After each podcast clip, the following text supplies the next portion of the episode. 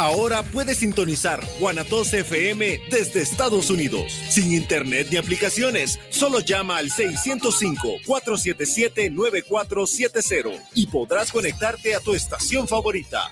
Anota este número y compártelo con tus familiares y amigos en Estados Unidos. Recuerda, 605-477-9470. Este es un servicio que te da Guanatos FM y Seno Radio. Los comentarios vertidos en este medio de comunicación son de exclusiva responsabilidad de quienes las emiten y no representan necesariamente el pensamiento ni la línea de guanatosfm.net.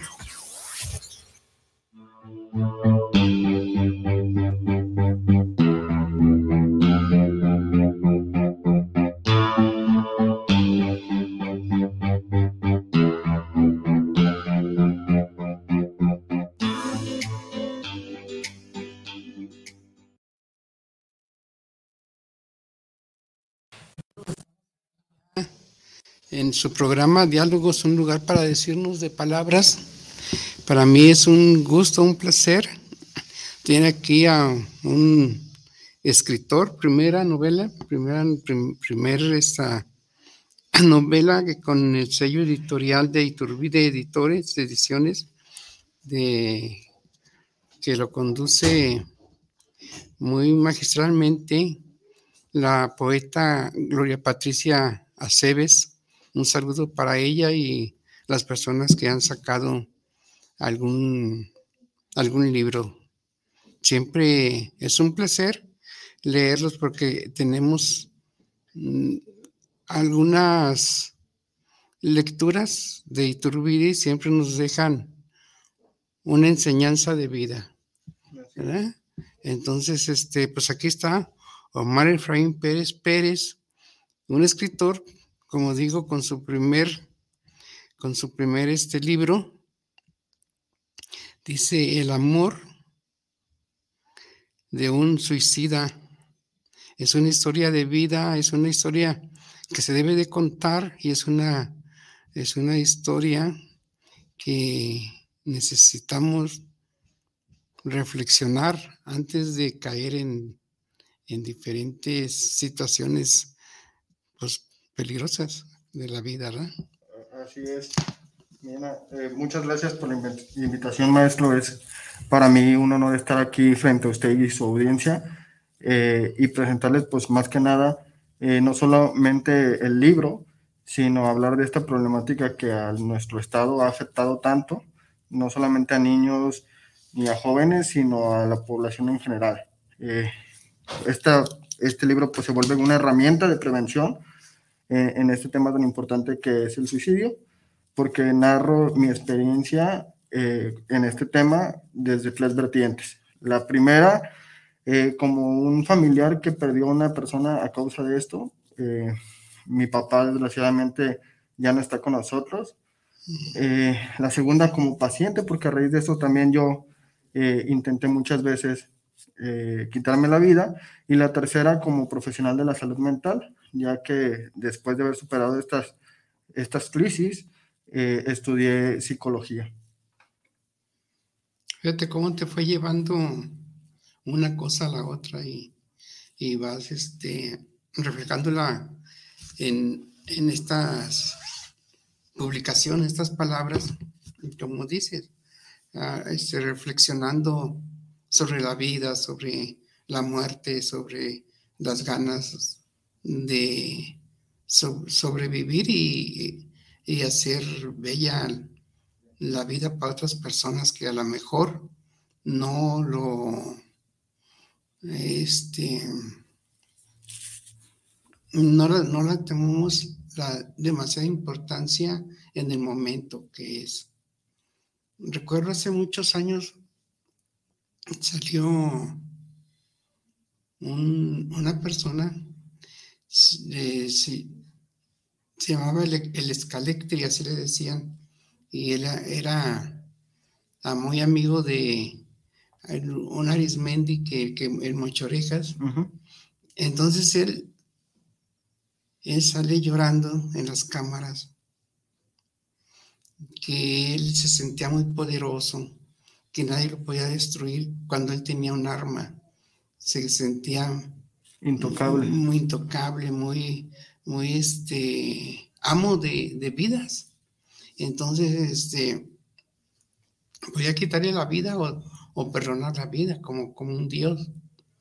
Él quería poder, quería dinero, quería pues todo lo, lo, que, lo que la vida, lo que el dinero compra, Y sin embargo, dice yo, ahorita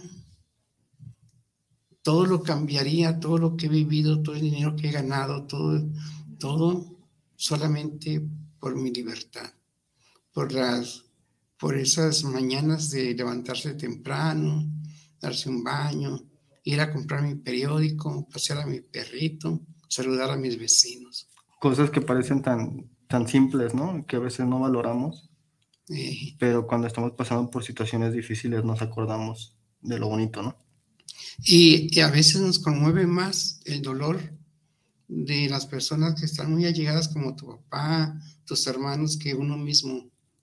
Uno mismo se va olvidando de, de sí, pero lo que te duele es el dolor que sienten cuando, cuando los miras, cuando te miran, cuando... Eh, es muy interesante. Entonces, en, en esta novela, ¿cuántos capítulos? Eh, son seis capítulos. Seis. Ajá. Eh, y pues voy narrando, como le mencionaba, mm, desde mi primer encuentro con esto, el antes de todo. Eh, pues prácticamente ahora sí, como usted lo menciona, a veces el tema nos da miedo, ¿no? el oír esta palabra nos asusta o a veces pensamos que, que, no va a pasar en nuestro alrededor, en nuestro entorno, cuando pues la, las circunstancias son diferentes. Eh, yo pues estaba en la secundaria prácticamente y, y, recuerdo que, no sé si usted recuerda, anteriormente había programas de la policía de Guadalajara que se llamaban DARE.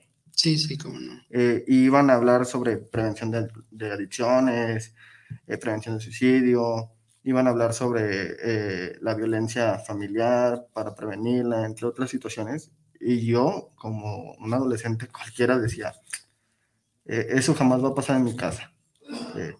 Eso eh, solo va a pasar con la gente eh, que le va mal o con la gente mala. Y cuando tocaban este tema de, de las drogas y, y, del suicidio, yo decía, mm, pues en mi familia no. O sea, nunca se ha visto esto y, y nunca se va a seguir. Ignorando prácticamente eh, qué podría pasar. es por eso que es importante, pues ahora sí, eh, que no pase lo mismo que conmigo. Eh, que el lector, eh, que las personas que nos estén escuchando hagan conciencia sobre estos temas y nos prevengamos antes de que sucedan. Porque si no, ya puede ser demasiado tarde una vez ignorando todo esto, pues como me pasó a mí, justamente al mes de que fueron estas personas, me dan la noticia de que mi papá ya no estaba con nosotros. Oye, este, tu afición a la, escritura fue después o, ya tenías algo de, este, inquietud por las letras? Pues siempre tuve inquietud sobre escribir. Eh, me acuerdo que me metí a internet a buscar convocatorias de poemas, este, convocatorias de calabritas, eh, convocatorias de, de, cuentos cortos, eh, de literatura básica y concursaba en algunas ocasiones y eh, logré algunos lugares, no el primer lugar, nunca el primer lugar, pero sí un segundo, tercer lugar en, poemas, en, eh, en cuento corto y, pues obviamente en calabritas, que era como lo que más me llamaba la atención. Eh, posteriormente, pues ya en la universidad, pues a veces uno está tan ocupado que deja de... Sí, en Así es, pero eh, ya como profesional, pues ahora sí volví a retomar este gusto eh, el libro prácticamente lo vengo escribiendo desde hace cinco años, cinco años o más, desde, desde mi último eh, pensamiento eh, sobre la vida. fueron siete años lo que estaba escribiendo. lo escribía, lo leía, no me gustaba, le quitaba cosas, pensaba que iba a ser un tema que, que, iba a empatar mucho a la sociedad y que no, que no iba a llegar a quien yo quería, pero eh, afortunadamente, pues gracias a, la editorial y, gracias a las personas eh, que, pues que se ponen en la vida, eh, pues eh, por fin después de tanto tiempo pues, publicarlo y ha llegado a personas eh, de las que yo quería que llegaran. Qué bien, aquí tenemos una muy buena noticia. El amor de un suicida es la novela de Omar Efraín Pérez Pérez. Y aquí tenemos en esta, en esta mesa de lectura, pues un libro que nos regala para que la persona, primera persona que, diga yo lo quiero, pues se apunte y, bueno, pues ya, ese es, ese es el modo de, de adquirir el ejemplar que nos regala él. ¿Cómo, este, cómo te iba a decir? ¿Qué te hizo reflexionar? ¿Qué te hizo este, salir del momento? Porque son cosas muy difíciles. Así es, sí, y, siguen siendo difíciles todavía, porque pues al final de cuentas, pues la muerte de un ser querido, aunque pasen muchos años, sigue afectando a la persona, ¿no? Eh, recuerdos, entre otras cosas. Eh, pues ahora sí, yo siento que ahora sí, como dice el libro, del amor fue lo que me hizo reflexionar sobre, eh, sobre la vida y sobre el que es bello vivir y que vale la pena vivir. principalmente después de que mi papá toma esta decisión, le digo que yo caí en las drogas, o sea, otra cosa que dije que no iba a pasar jamás, Eh, otra vez como que el pez por su propia boca cae, ¿no? Por su propia boca muere. Entonces caí en las drogas y de eso tuve bastantes intentos eh, con todos los métodos que usted se imagine. Y siempre que despertaba, eh, decía, ching, no me fui, sigo vivo. me, me ponía a dudar sobre si había un motivo por el cual vivir y creo que sí creo que el motivo por el cual vivir es eh, evitar que más personas tomen la decisión que tomó mi papá o la decisión que yo quise llegar a tomar. Mm, en una ocasión duré tres meses en coma eh, por una intoxicación medicamentosa que tuve. Y cuando desperté, la primera persona que vi fue mi mamá. Mi mamá ahí destrozada, llorando, emocionada porque había despertado después de tanto tiempo. Y yo le dije, ¿cuánto llevamos aquí? Un día, dos días, ¿no? Llevamos tres meses. Y, y pues ahí fue como, ah, pues sí, como que agarré la onda de decir, estoy haciendo más daño del que yo pienso que voy a solucionar. Eh, y pues no se me hacía justo que volverle a sumar más responsabilidades a mi mamá, más dolor, más agonía más preocupación de la que ya tenía ella por la muerte de mi papá. Entonces ahí fue cuando dije, ¿sabes qué? Ya no, ya eh, hay que seguir adelante y hay que buscar los motivos por el cual seguir en esta vida. Pues sí, es entonces una, una este, experiencia de vida, más que una novela, una experiencia de vida y este, invitamos pues a todos a, adquirir el libro, ¿tú lo estás vendiendo? ¿Lo están vendiendo ediciones en cuánto? Eh, en la tenía un costo de 200 pesos. Eh, afortunadamente hemos tenido muy buena respuesta, ya vamos por la segunda edición ya. Ah, eh, hemos tenido muy buena respuesta no solamente de la gente de aquí de Guadalajara, sino de otros de otros municipios, de otros estados. Sí, deja leer algunos saludos, luego se nos, se nos va el, dice Isabel Guillén, saludos por el programa desde la hermana República de la Ciudad de México. Para el programa, ojalá puedan tener pronto a la gran escritora Gloria Patricia Aceves de Iturbide. Claro que sí, ya, ya la tuvimos, pero sí sería bueno volverlo a retomar. Entonces está en la agenda una visita de ella. Este. Y tenemos a, a José Ramón Sánchez, saludos para el programa del maestro Enrique Pérez Torres, saludos especiales para llevar este super programa con el invitado y saludos a Ediciones Iturbide. Bueno, aquí está una invitación para, no es complicado sacar un libro en Inturbides Ediciones, pues. Y Valeria Ramos, saludos al maestro Pérez Torres y al invitado del día de hoy. Saludos por llevar este programa. Saludos, me gusta mucho el tema y testimonio del invitado. Bueno, pues ya aquí tenemos algunos saludos. Y, sí, fíjate que desgraciadamente no, no, solamente es el suicidio, sino que, que la misma adicción te lleva a, a, irte matando sin saber que te estás matando. Así es, es un suicidio lento, ¿no? Eh, sí, luego este, los índices de criminalidad, ¿verdad? Este, los desaparecidos, la, la inseguridad. Sí. Pues eso es, es, un, es un todo que ya se nos, que ya, ya se nos fue de las manos, ¿no? O, o, o solapado. sí, sí, porque pues parece eh, pues raro que, que, esto siga creciendo y creciendo y creciendo y que no, no haya como un alto, ¿no? Hacia, hacia algunas cosas que están sucediendo en nuestro, pues en nuestro entorno y, y que es posible pues frenarlos y si nos uniéramos todos y obviamente tuviéramos el apoyo, ¿verdad? Porque si no, pues no íbamos a poder.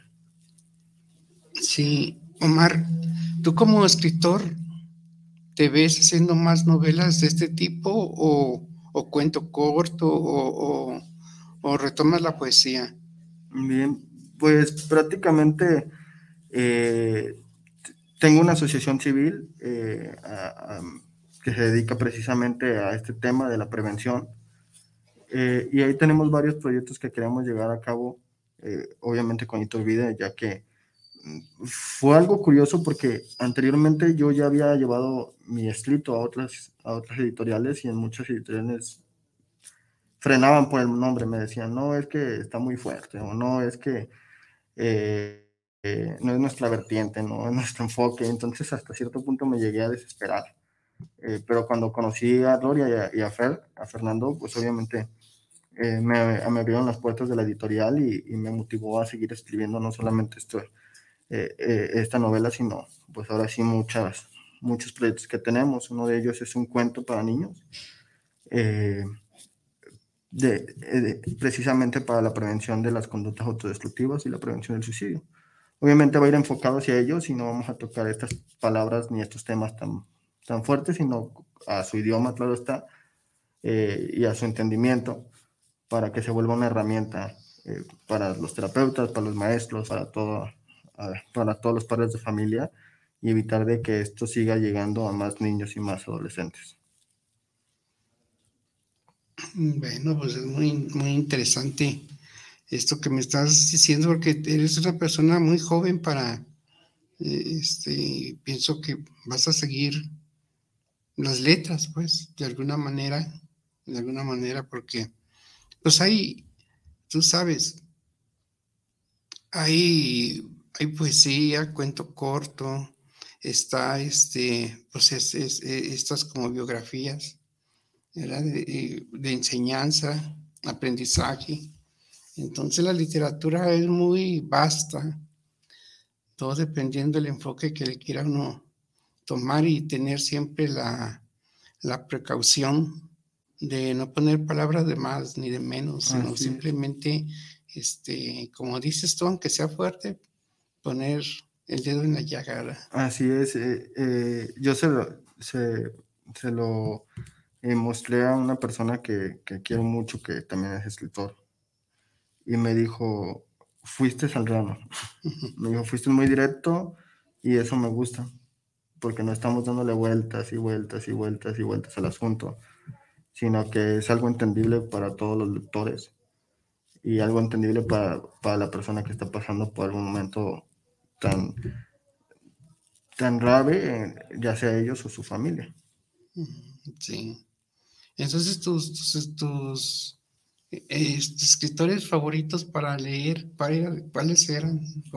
¿Cuáles son? Mm, pues siempre tuve como una admiración a Jorge Bucay, eh, y más cuando, cuando, cuando estudié la, eh, la licenciatura en psicología, me, me, llamaba mucho la atención. Mi, mi, libro favorito de él, pues, es Cuentos para Pensar.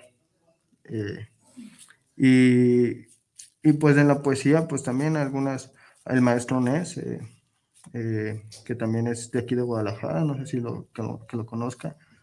Eh, y pues así prácticamente cuentos muy cortos, pero muy mm, que te dejan con un sabor, pues como de no entender al principio que lo tienes que volver a leer y a leer, como, como este libro que se llama El Anticristo, no sé si lo he leído, que es sí. prácticamente muy, muy corto, pero eh, muy difícil de entender.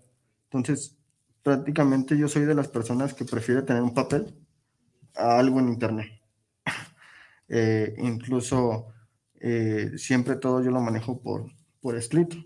Me, me gusta que no se pierda esa, pues a ver si es más fácil para mí y yo creo que para muchas personas el poder leerlo de una manera física a una manera digital. Sí, sí, muchas personas ya teniendo todas las herramientas, preferimos pasar en el papel. Yo también escribo en el papel, ya después lo, lo paso en la computadora y esas cosas, ya como resguardo, pues, pero, pero casi siempre me gusta ir borrando, ir poniendo, borrando, ir corriendo. Sí, hasta en cuestiones como la agenda, yo tengo mi agenda física y yo veo que muchos colegas ya dicen, no, que pues ahí está Google, ¿no? Que tiene su calendario y, así ya no gastas en, el papel y, te recuerda cuando va a ser el, momento que, o ahora sí la cita, y pues a mí no, como que no me, no me gusta, yo prefiero agarrar mi agenda día en la mañana y leerla. Sí, ya son, ya, ya es como dicen, era, tengo un amigo, un escritor que dice yo, yo soy como un, como un campesino, me levanto temprano a escribir tres horas y ya dejo, me voy a desayunar y tranquilo, pero siempre me levanto temprano a las labores.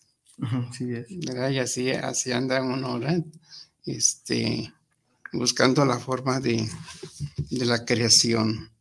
Pues este, este, fíjate, está, está bonito el diseño, es un, es un, este, es un libro, se, se antoja ligero, se antoja este,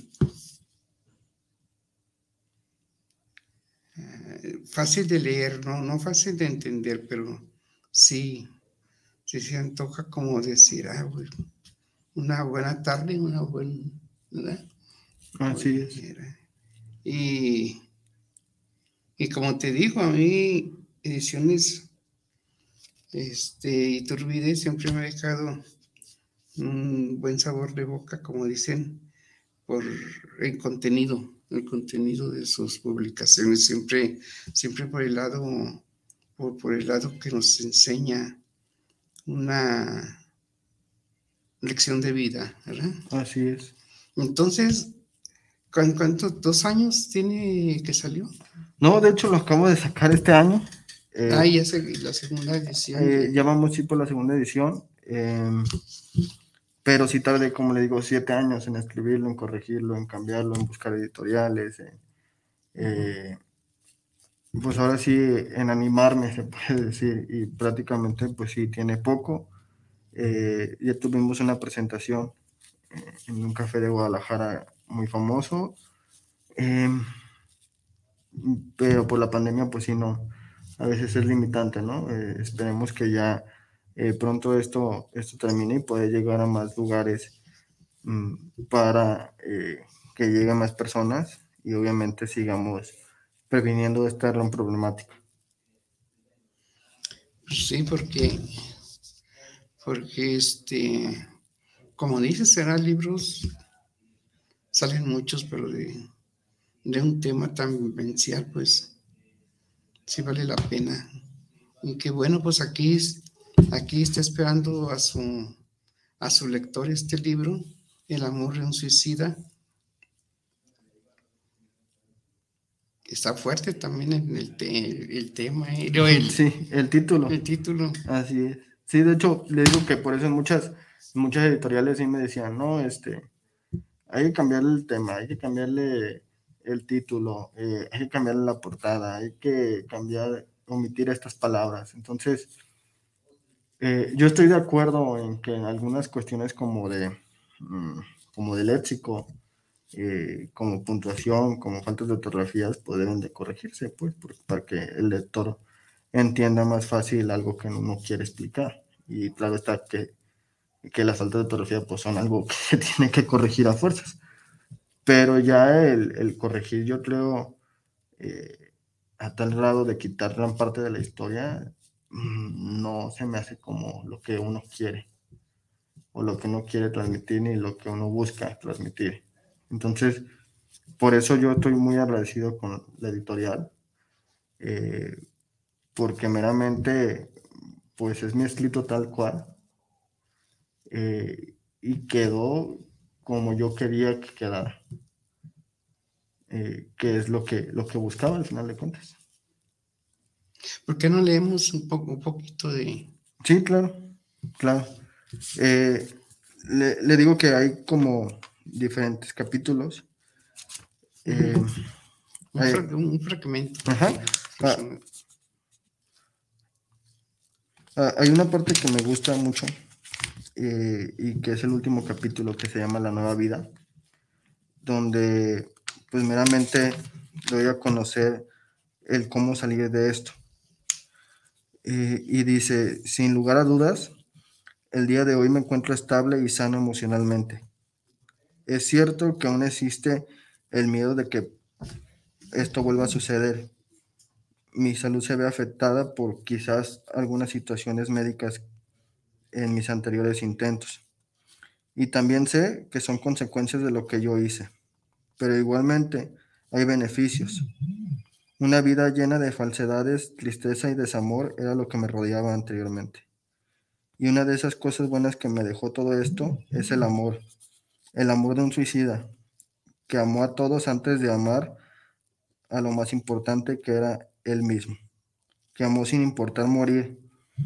Hoy sé que el amor no debería ser suicida, sino estar relacionado, sin, sino estar relacionado con la vida.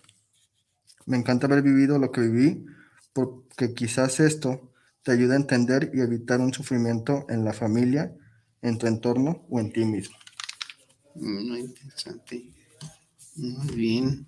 Pues esperamos que, haya muchas ventas. ¿Cómo, cómo te podemos este, localizar a ti? Que digan, este, ¿dónde va a ser la presentación? Otra presentación. ¿Dónde compramos tus, tus libros? O posteriormente otros libros que vayas a sacar. ¿Cómo, cómo es el contacto contigo? Pues para que la gente sepa de ti. Bien, eh, existe una página de Facebook eh, que se llama así como el libro El amor de un suicida, eh, que ahí viene toda la información de adquirir, nuestro de, adquirir el libro. De igual manera, el contacto directo con la editorial para que también se animen ellos a escribir y adquirir también, ¿no? Yo creo que sí. más personas deberíamos de escribir y de transmitir lo que, lo que hemos vivido. ¿Crees este, la importancia de las letras en, en como una forma de salvación. Sí, eh, creo que la información es una forma de prevenir situaciones adversas o situaciones que ponen en peligro a nuestra sociedad. Eh, si leyéramos, eh, evitaríamos muchas situaciones si hubiese una cultura eh, por las letras, una cultura por escribir, por la lectura, por las artes, creo que podríamos evitar todas estas problemáticas como, como la delincuencia, como el crimen organizado, como el suicidio, como, como problemáticas que nos afectan directamente. Eh, por eso yo creo que es de vital importancia leer e informarnos y hasta cierto punto creo que ha abierto, se ha, sido más abierta a la población a, adquirir eh, pues ejemplares en físico o digitales, pero que nos falta más como sociedad empaparnos de, de otras cosas que no conocemos. Sí, pues ya como, como profesional pues de, la salud y, y, como escritor son dos visiones diferentes y que le das un enfoque a solución, no, no solamente escribes, sino que, que das alguna forma de, de solucionar un problema muy, muy este, grave pues en, nuestra, en nuestro entorno, en nuestra sociedad, en nuestra niñez. Así es. Sí, yo creo que la clave está en eso, en, educar a, a, nuestros niños y a nuestros adolescentes para evitar que lleguen a suceder otras situaciones ya cuando sean adultos. El informarlos y que mejor de una manera eh, que se lea y cultural eh, podremos evitar todo esto. Sí, como dice, no. Mm, había un poema hace mucho que decía: darle un fusil a los niños como darle la muerte. Pero imagínate ahora en todos esos poblados donde los papás son los que cargan los, los, fusiles, este, las ametralladoras, el, mm, esas balas expansivas, y, ellos, este,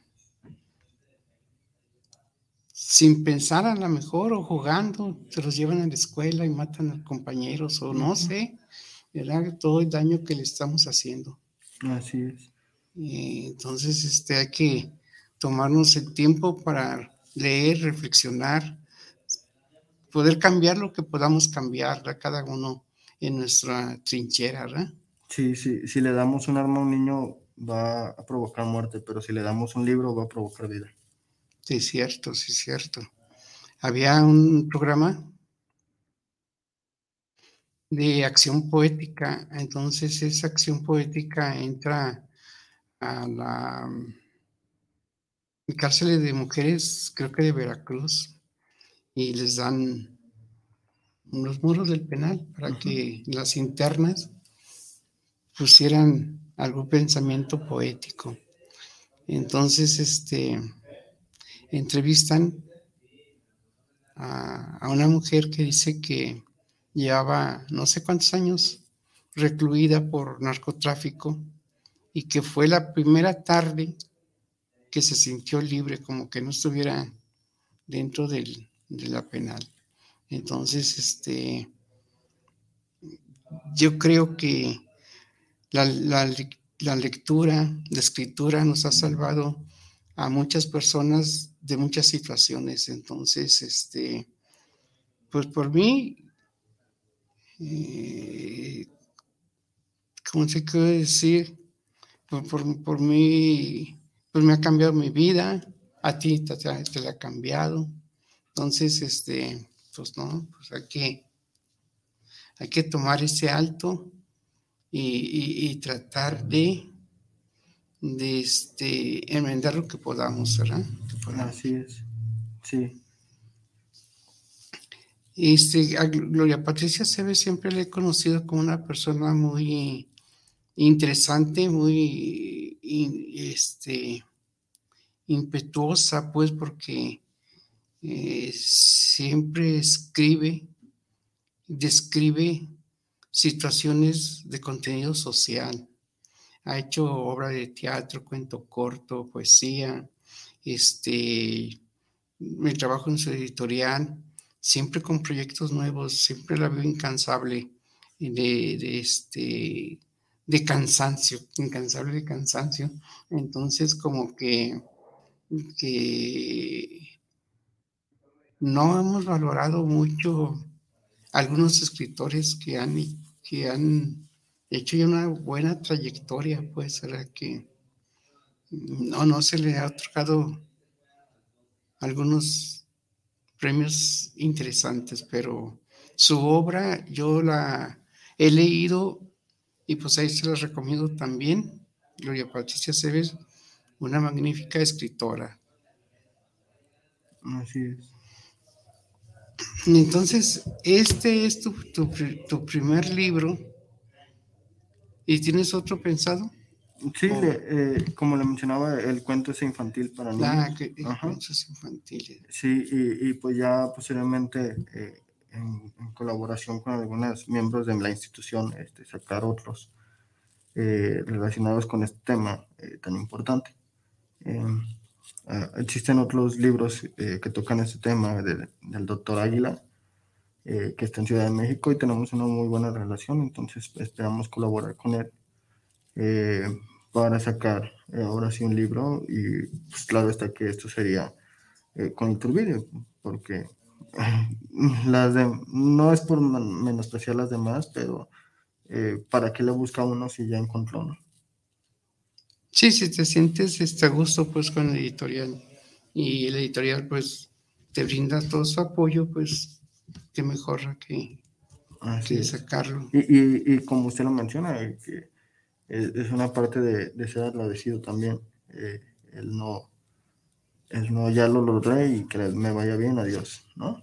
sí, sino que pues crecer juntos. Eh, que como usted lo menciona, a veces se les olvida a muchas personas, pero pero no a todos. Mm, sí, entonces, ¿de hermanos cuántos tienes? O... tengo tres hermanas. Eh, mm, son, somos cuatro de familia y pues imagínense, mi papá era el apoyo económico de todos, entonces era el que trabajaba, era, e, era el que mantenía la casa. Entonces cuando, se derrumba. Cuando él, cuando él toma esta decisión, pues le batallamos mucho todas mis hermanas eh, y mi familia, y le, batallamos demasiado en, la cuestión económica, en la cuestión emocional. Y de hecho hay un episodio en este libro, ese, si no recuerdo el quinto, donde hablo de la muerte, donde hablo de la... Mm, de mi árbol genealógico, y algo curioso es de que vemos ahí diferentes episodios relacionados con este tema desde mi abuela. mi, abuela, mi papá, yo y una hermana que tuvo también algunos intentos, que afortunadamente ahorita ya está bien emocionalmente también, pero que sí ha sido un golpe duro. Y, no es porque sea como genético, sino es porque no hemos rompido como ese eslabón emocional eh, eh, ni prevenido a tiempo. Entonces esperamos con las próximas generaciones, tanto de mi familia como a nivel estado, pues ya no suceda porque vamos a estar eh, preparados para ahora sí ganarle la lucha a esta problemática. Sí, sí. Pues esperemos que no haya una muerte más, que no haya un suicidio, que no hay este, que, que empiece a sanar la sociedad, ¿verdad? Así Empecemos a, tengamos nuestros vecinos contentos, felices, alegres y ¿Y qué más? Pues disfrutar la vida, ¿verdad? Así unos leyendo, otros escribiendo, otros este, viéndose de vacaciones, no sé, ¿verdad? Que tantas cosas que hay que hacer. Así es, hay, que disfrutar cada momento. Tú por lo pronto haces tus estudios, eh, lograste este pues estudiar lo que, lo que te gustaba y de alguna manera cambiaste el entorno familiar, el entorno, este, como dices, era queriendo romper el, el eslabón. Así es, sí. Sí, ya ahorita pues me, dedico meramente a mi carrera eh, y pues con algunos otros proyectos que queremos sacar adelante. Sí. Dice, Gerardo Oviedo, saludos desde la hermana República de Querétaro. Saludos para el programa de diálogos, un lugar para decirnos de palabras. Y Luis Fernando Torres, saludos para el programa desde Tlaquepaque, de su, ah, de su programa. Entonces nos está hablando desde la hermana República de Tlaquepaque. Pues un saludo, Luis Fernando. Torres. Pues ya ves, está la gente interesada, está, está este, saludando y pues felicitándote, pues verdad que fue un cambio muy, muy interesante en, tu vida. Así es, sí, y pues a seguir así. Eh, ahorita eh, tengo un bebé, tiene un año, un año cumplido, entonces es uno de, también uno de los motivos por el cual eh, uno quiere seguir adelante en la vida, ¿no? Ah, sí, como no, como no, como no, como no. Yo tengo un pequeño poema. Deja ver si. Por ahí, por ahí.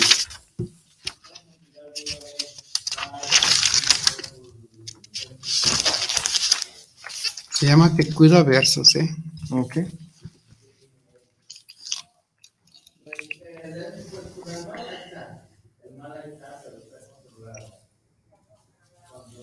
Ella estuvo aquí en México, se enfermó, tuvo que irse a su país y la distancia, pues tú, tú sabes, te quedas con, con eso de que...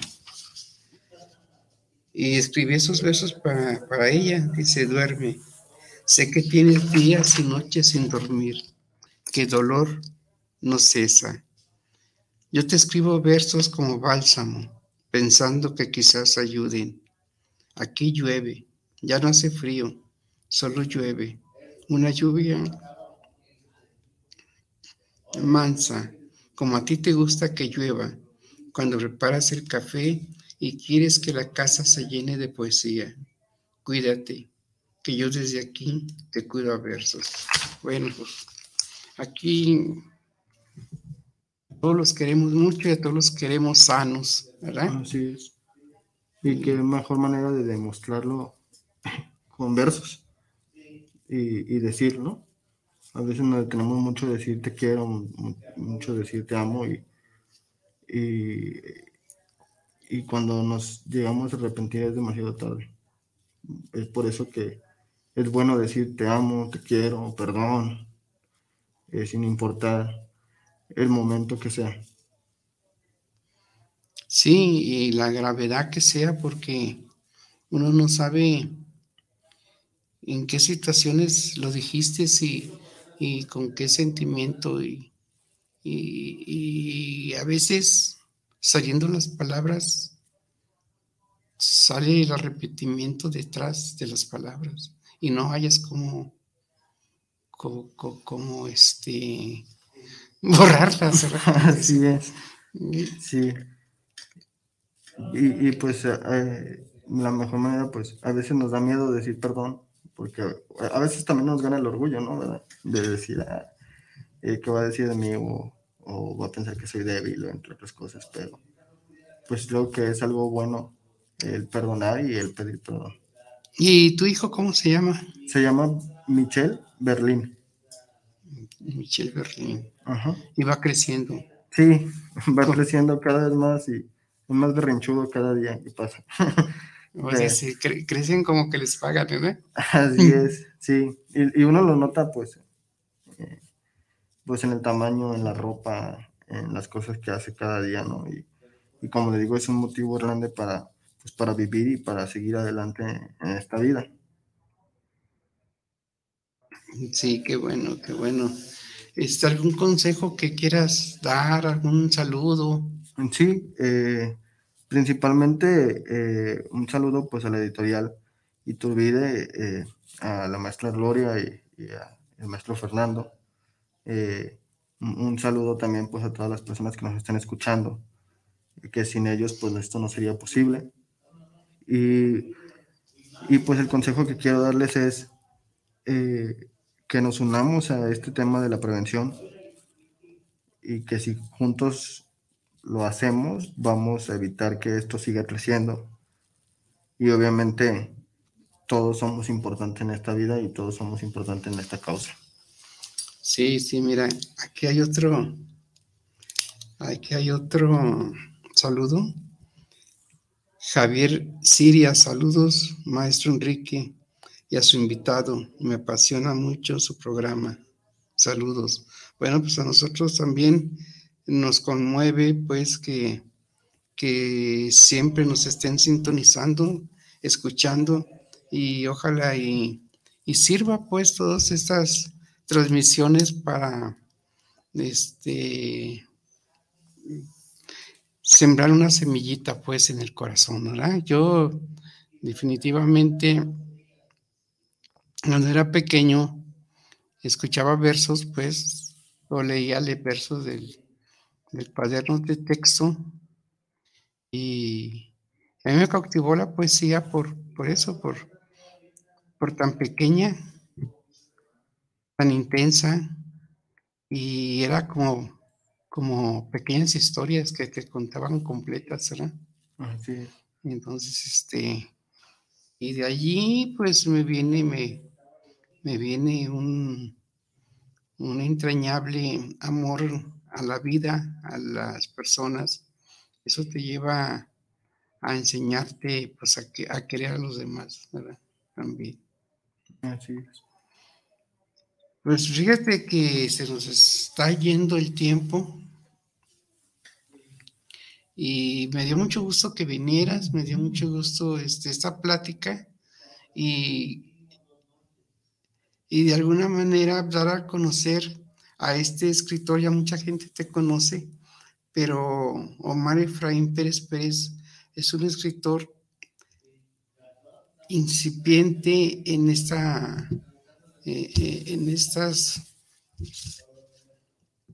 industria de la editoriales, pero que promete mucho, promete mucho y no le pierden la, vista, la vista a sus escritos, ¿verdad? Entonces, Omar, pues, un gusto. Gracias.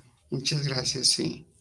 Y pues los esperemos la semana que viene, si Dios quiere, aquí en su programa Diálogos, un lugar, pues para decirnos de palabras. Bien. Gracias.